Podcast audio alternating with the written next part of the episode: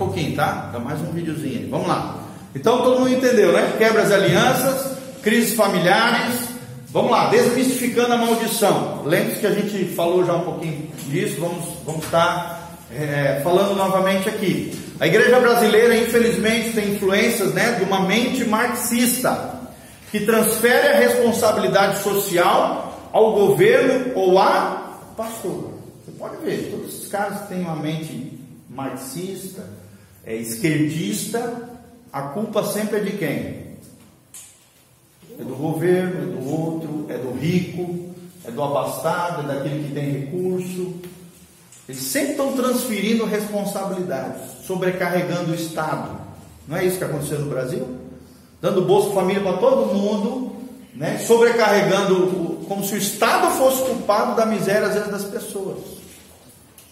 E não é, gente. Claro que o Bolsa Família, para algumas situações, é necessário. A gente não é contra ele. Situações extremas de pobreza. Mas não isso que a gente vê no nosso país. Um assistencialismo, cunho político, o Estado se sobrecarregando. Né? Você vê que hoje os, os políticos usam cestas básicas, né? o Bolsa Família, o Bolsa Gás, o Bolsa não sei o quê. Para quê? Para levantar currais eleitorais. Então isso é uma mentalidade marxista, transferir a culpa ao governo, a culpa é do governo, né? a culpa é da Dilma, a culpa é do, culpa é do, é do, do Temer. Isso é mentalidade marxista. A culpa é do pastor, eu estou em pecado, mas a culpa é do pastor, coitado. A culpa é do diabo. Quer dizer, eu estou atolado aqui no lixo, o diabo é que. Ah, pastor, o diabo é que me tentou. Ai, pastor, isso é coisa do diabo. Não, não é coisa do diabo, é coisa sua. O diabo até te tenta, mas quem faz a escolha pelo pecado é você. Então nós temos que parar esse negócio de transferir responsabilidade ao governo, ao pastor, ao irmãozinho. Nós temos que assumir as nossas responsabilidades. Amém? Amém. Não estou falando de direita nem de esquerda, estou falando de mentalidade marxista. Vocês estão entendendo aqui, né? Não estou puxando a sardinha para lado nenhum. É porque o outro lado também tem um monte de coisa errada direita radical, às vezes extrema, tem umas loucuras aí, né? dela que saiu o fascismo, o nazismo e tal, então tem que tomar bastante cuidado. Essa questão política aí, vamos, vamos tomar cuidado, tá bom? Pastor, tem que ficar na Bíblia, fala, no equilíbrio. Falando das sete fatores, né? Fala né, que nós temos que orar por eles, assim, né? Sim, exatamente. Orar. Mas vocês estão entendendo aqui, né? Não estou falando de política, estou falando de mentalidade. De transferir a culpa para os outros de algo que é minha responsabilidade. A vagabundagem, ah, a culpa é do governo. Pô, mas o cara não trabalha, é vagabundo, quer ficar à custa dos outros, na teta do governo, que isso? Tua miséria, tua pobreza não é culpa do governo. Sai, levanta a bunda daí, vai trabalhar, vai carpinar um, um terreno baldio, vai fazer alguma coisa. Não é verdade? Vai vender cachorro quente na esquina, inventa bolachinha, qualquer coisa, vai fazer alguma coisa. Amém? Amém? Não ficar jogando culpa nos outros.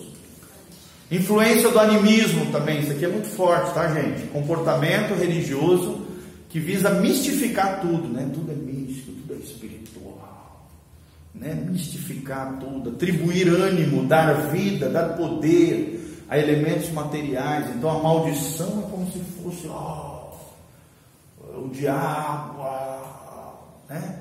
A bênção, oh, isso aí é animismo. Daí é a rosa ungida da bênção. Né? O martelo que quebra a maldição de Thor. A gente vê hoje isso nas igrejas, rosa ungida, a vela de não sei o quê, né? a, a, a caneta da vitória. Gente, isso aí é esoterismo. É atribuir poderes sobrenaturais a elementos materiais. Isso ofende a Deus. É errado. Existem poucos elementos materiais que devem ser utilizados hoje como simbolismo, entre eles a ceia do Senhor, que é, é um ato bíblico, né? pão, vinho, são elementos simbólicos, nada místicos, nada, ah, ó, vem um anjinho agora botar um negócio, não. São, é um símbolo que traz à memória o sacrifício de Jesus. Outro é o óleo ungido. O óleo ungido como um símbolo do Espírito Santo. Mas não é o óleo que faz a diferença. Quem faz a diferença é a oração. O óleo é só um símbolo. O óleo sem oração não tem valor nenhum.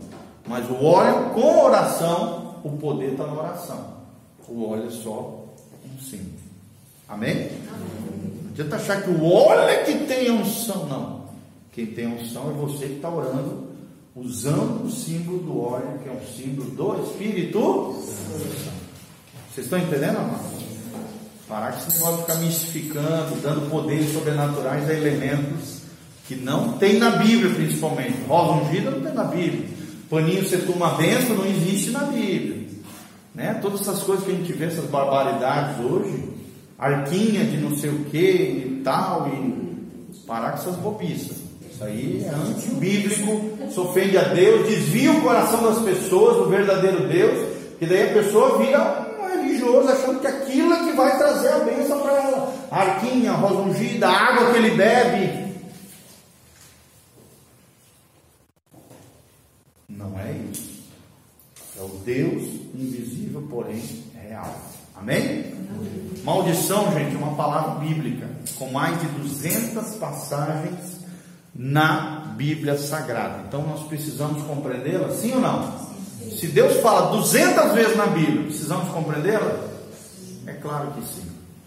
Alá é a primeira palavra, tá? Com H no final, tá? Então não tem nada a ver com Alá do islamismo. É uma palavra em hebraico do Antigo Testamento. E anátema é uma palavra também, significa maldição no Novo Testamento. Elas significam de maneira muito similar aquilo que é proibido por força de punição, castigo ou destruição, quebra de mandamento, quebra de aliança, promessa ou juramento. Então, olha só, gente, toda quebra de aliança, promessa ou juramento, mandamento, quebra da lei de Deus, Vai atrair uma maldição? Sim ou não? Sim. O que diz o original aqui, a palavra no original diz isso. É uma das citações bíblicas. Outra palavra, essa daqui, arar. Uma palavra em hebraico que significa estado de maldição. Aqui já fala de um estado. Aquela. Eita, tá amarrado. Estado de maldição. Tô brincando, tá, gente? estado de maldição, já está já tá falando de, um, de, uma posição de desgraça na vida da pessoa. Isso existe, gente. Já viu aquela pessoa que é toda zicada, nada do que ela faz dá certo, tudo dá errado, tudo, toda embaralhada, toda embaraçada, toda esganada, toda estraçalhada. Você tem que ir na raiz do problema tem uma cadeia pecaminosa, tem algo ali mal resolvido, uma herança hereditária, tem que na raiz do problema. Isso é anormal, é um arara, é um estado de maldição, uma situação ativa de aflição ou de perseguição maligna estabelecida por alguém que está preso, impedido e cativo. Pessoa debaixo de grilhões, de demônios às vezes o demônio não está dentro, está fora, está agindo nas finanças, está agindo na saúde do cara, está agindo na vida conjugal, né? afetiva, sentimental. Tem, tem gente que vive aras, né? arar mesmo. Tem uma vida desgraçada. Aí precisa ver aonde que iniciou esse ciclo de desgraça. Esse estado de maldição na vida da pessoa. Todo mundo está entendendo, gente? Amém? Então vamos lá. Kalal, Kabab, Nakabe e Zam, tá? São palavras similares que têm significados similares em hebraico, significa maldição, advinda por falar mal. Às vezes você fala, você, é, fala mal de alguém, acha que não dá nada. Toma cuidado. Praguejar alguém, difamar alguém, xingar alguém, desejar o mal de alguém, gente. Você pode atrair demônios para a pessoa e para você. Existem essas coisas. Né? Xingar, falar mal, praguejar, difamar. Isso pode atrair maldição, além de ser uma quebra da lei de Deus. Sim ou não? A Bíblia diz que a nossa boca tem que ser fonte de bênção, não de maldição. Outra palavra é cataromai, cacologeu e raca. São três palavras similares no grego, significa maldição que procede do falar e que não se cumpre sem, sem causa. Como por exemplo xingamento, né? Algumas pessoas saem xingando todo mundo, Quer dizer, a maldição sem causa não tem efeito, gente. Fala comigo, a maldição, maldição. Sem, causa, sem causa não tem efeito. Não tem efeito. Entendeu? Pessoa começa a praguejar na tua vida, ah, toma que desgraça a tua vida. Se, primeiro, se a pessoa não tem autoridade nenhuma sobre você, né? não é teus pais, avós, teus líderes espirituais, uma pessoa de autoridade sobre a tua vida, e você não está quebrando nenhuma lei de Deus na área financeira, aqui não vai pegar em você. Vai afetar quem liberou a palavra maldita lá. Vocês estão entendendo? A maldição vai vir sobre aquele que liberou, não sobre aquele que recebeu. Agora, claro, pessoas de autoridade, aí já existe algumas situações que precisam de renúncia, de quebra daquela palavra que foi proferida, daquela palavra de desgraça. Às vezes algumas situações precisam ser resolvidas, tá bom? Diante de Deus. Não é o que Jesus disse, né? A ninguém amaldiçoeis. Dois, quase todas as vezes que a palavra maldição ocorre na Bíblia, ela aparece contextualizada ao povo da aliança e não aos ímpios. Muitas vezes a gente pensa que a maldição só pega o ímpio. Ah, maldição é coisa do diabo, é coisa de Satanás, é coisa de quem está com ele. Irmão, a palavra maldição, Deus fala ao seu povo, ou seja, ao povo da aliança. E a maldição nada mais é, gente, do que a quebra de princípios, do que quebra da lei de Deus, do que quebra da aliança com o Senhor. É para nós, crentes. É claro que o ímpio peca muito mais, produz iniquidade o tempo todo, automaticamente a maldição vai pegar ele, gente? Sim ou não? Sim. É claro que sim. Mas Deus está falando também ao povo da aliança. Por isso nós temos que viver uma vida reta, correta, honesta, sincera, santa e irrepreensível, né? consagrada, digna, honrosa, temendo a Deus, para que realmente maldição sem efeito, sem causa, não tem efeito. Amém? Vamos lá, as bênçãos que desfrutamos por causa da Bíblia não são uma herança permanente. Nossas escolhas determinam se nós continuamos seguros nelas ou não. Por exemplo, vou te dar um versículo de referência, tá, gente? Ó, presta atenção. A Bíblia diz assim: Se atentamente ouvires o Senhor teu Deus e obedecerdes, comereis o melhor desta terra. Ou seja, qual é a promessa aqui? Comer o melhor dessa terra. Aqui fala de prosperidade, prosperidade material, bênçãos, né? Comer bem, ou oh, glória. Viver bem, fazer coisas gostosas, maravilhosas, mas existe uma condição inicial. Se atentamente ouvirdes o Senhor teu Deus e obedecer. Se eu não ouvir e não obedecer, eu vou comer o melhor da terra, gente? Então, nossas escolhas, eu vou comer pão que o diabo amassou. Né? Nossas escolhas determinam se nós continuamos seguros nelas ou não. Se estamos em Cristo, lembrando sempre, gente, que vocês vão ver várias vezes no Novo Testamento essa terminologia. Aquele que está em Cristo, nova criatura, as coisas velhas se passaram, esse tudo se fez. Em Cristo é uma posição, gente. Vai ver várias vezes Paulo usando essa terminologia. Em Cristo, ou seja, com Cristo, inserida no corpo de Cristo, com uma vida em Cristo, uma vida séria. Em Cristo fala de uma posição espiritual. Essa é a posição mais segura dessa terra. Sim ou não? Sim. Jesus pode vir no arrebatamento, você vai estar preparado. Jesus quer te abençoar, você vai receber a bênção, você está em Cristo. Amém? Amém? O diabo vai se levantar contra você, você vai se posicionar, porque você está como corpo de Cristo, colado ali, grudado no cabeça que é Cristo. E a autoridade de Cristo é derramada sobre o seu corpo, que é você. que tem autoridade para pisar serpentes e escorpiões, e sobre todo o poder do inimigo, e nada vos fará dano ao Glória a Deus. Amém, gente? Vocês estão entendendo? Está ficando claro? Então vamos lá. Toda aliança carrega consigo uma maldição. Você faz uma aliança, existe uma maldição. Essa maldição não está na aliança, ela está inserida na aliança caso a aliança seja quebrada. O mandamento, a lei e o princípio. Faz parte dessa aliança. A obediência atrai a bênção. A desobediência atrai o quê? A maldição. Deuteronômio 28. Se você ler todos os versículos ali, você vai ver que tem é, alguns versículos de bênção e muito mais de maldição, gente. Bem mais de maldição. Que é a quebra da aliança. O Novo Testamento reforça essa responsabilidade, não é verdade? Implícita no crente em relação à sua aliança com Deus. Está lá em Hebreus 6, você pode ler sobre isso. O tempo todo, Paulo chama a responsabilidade, os apóstolos chamam a responsabilidade, Jesus chama a responsabilidade.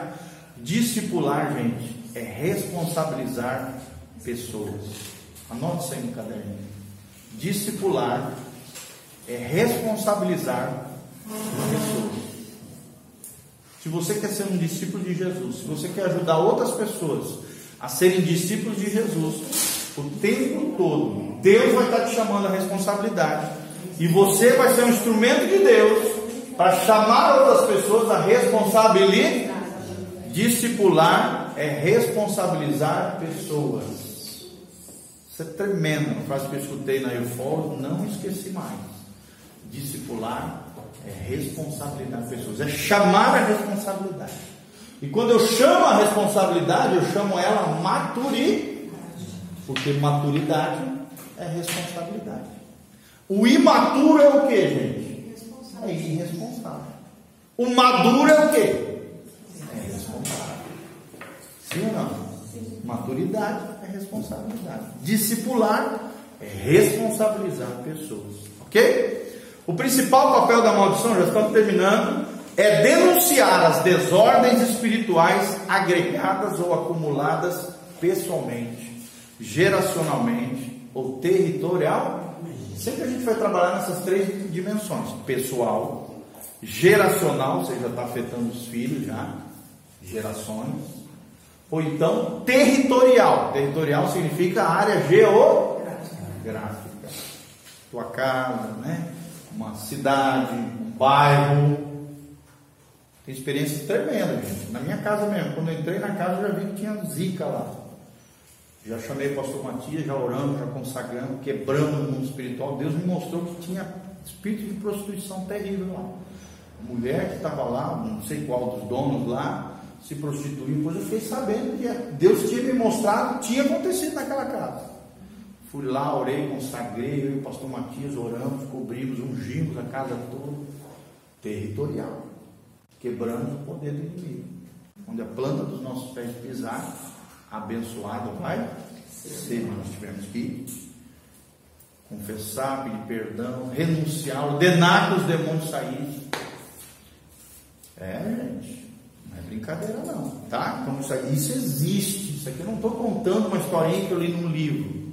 Estou contando experiências pastorais, coisas que eu já vivenciei. Eu creio nisso. Pessoal, geracional e territorial. Já expulsei demônio de filho que adentrou através de pecados de pais. Não é que o filho era responsável, mas o demônio tinha legalidade sobre o filho por causa do pecado do pai. Tinha perseguições espirituais por causa do pecado dos pais. Isso existe, gente. Isso existe. Apesar de possuir uma conotação negativa, a maldição, na sua essência, é uma bênção. Isso aqui pode até chocar algumas pessoas, né? Bênção, pensando do ponto de vista de Deus, gente. No caso do crente, do povo da aliança. Por quê? Porque para o crente, o povo da aliança, quando ele pisa na bola, né, sofre uma maldição, uma disciplina de Deus, e volta para os caminhos do Senhor, quando ele percebe que a vida dele desgraçou por causa do pecado, E os demônios estão deitando e rolando na vida dele, e aí ele, ele cai em si e fala o quê? Peraí, eu não quero essa desgraça na minha vida. Vou voltar, vou confessar o meu pecado, vou consertar o meu erro, vou voltar para os caminhos de Jesus. Amém? Então, no final das contas, é o quê? É uma benção. Todas as coisas cooperam para o bem daqueles que amam a Deus, aqueles que são chamados segundo o seu propósito. No final de tudo, até a maldição, que é uma desgraça, se torna uma grande lição para a pessoa. Uma benção. É nesse sentido, tá? Que a gente está falando aqui. Vocês estão entendendo, né, gente? Não é que eu vou correr, agarrar a maldição na minha vida, não é isso. Vocês estão entendendo, né? Pelo contrário, tem que fazer de tudo para não cair nessa chicote aí de Deus. E Deus usa até o diabo para nos chicotear, os demônios, para tratar com a nossa vida. São meros instrumentos na mão de Deus para tratar conosco às vezes. É verdade, tá bom? A dor indica que existe uma desordem biológica. Quando você está com dor, isso mostra ao seu corpo que você está com algum problema. Sim ou não? Sim. Mesma coisa a maldição, a desgraça pessoal, né? crônica, aquele estado crônico na vida da pessoa. A dor nos avisa que temos que tratar do problema. Mesma coisa a maldição. É um alarme, é um mecanismo vital, gente. A lei impõe uma sanção, ou seja, uma ordem, né? uma determinação. Já o conselho, quando Deus aconselha algo, impõe, né? não impõe uma obrigatoriedade. Você vai ver que tem trechos da Bíblia que são conselhos, e tem trechos da Bíblia que são mandamentos, são sanções. Mandamento eu posso escolher, gente? Sim ou não? Tem que obedecer. Perdão é uma escolha? É um mandamento. Se você não perdoar, você vai esperar. Você vai atrair demônios atormentadores, diz a Bíblia. Mateus 18. Demônios atormentadores. Eu já expulsei demônio de gente amargurada. Já expulsei demônio. Já vi mulher morrendo de câncer crônico porque não liberava perdão. E Deus mostrou, revelou, administrando a vida dela, ela não liberou perdão e morreu logo em seguida. Não estou dizendo que todo câncer é amargura ou falta de perdão, tá gente? Tem coisas que são biológicas. Eu não estou demonizando o câncer aqui. Mas às vezes tem situações biológicas que são psicossomáticas, problemas de alma que somatizam no corpo. Psico-alma, soma corpo. E hoje tem muito problema assim. Muito. Tá bom? Então, a quebra da lei gera uma consequência.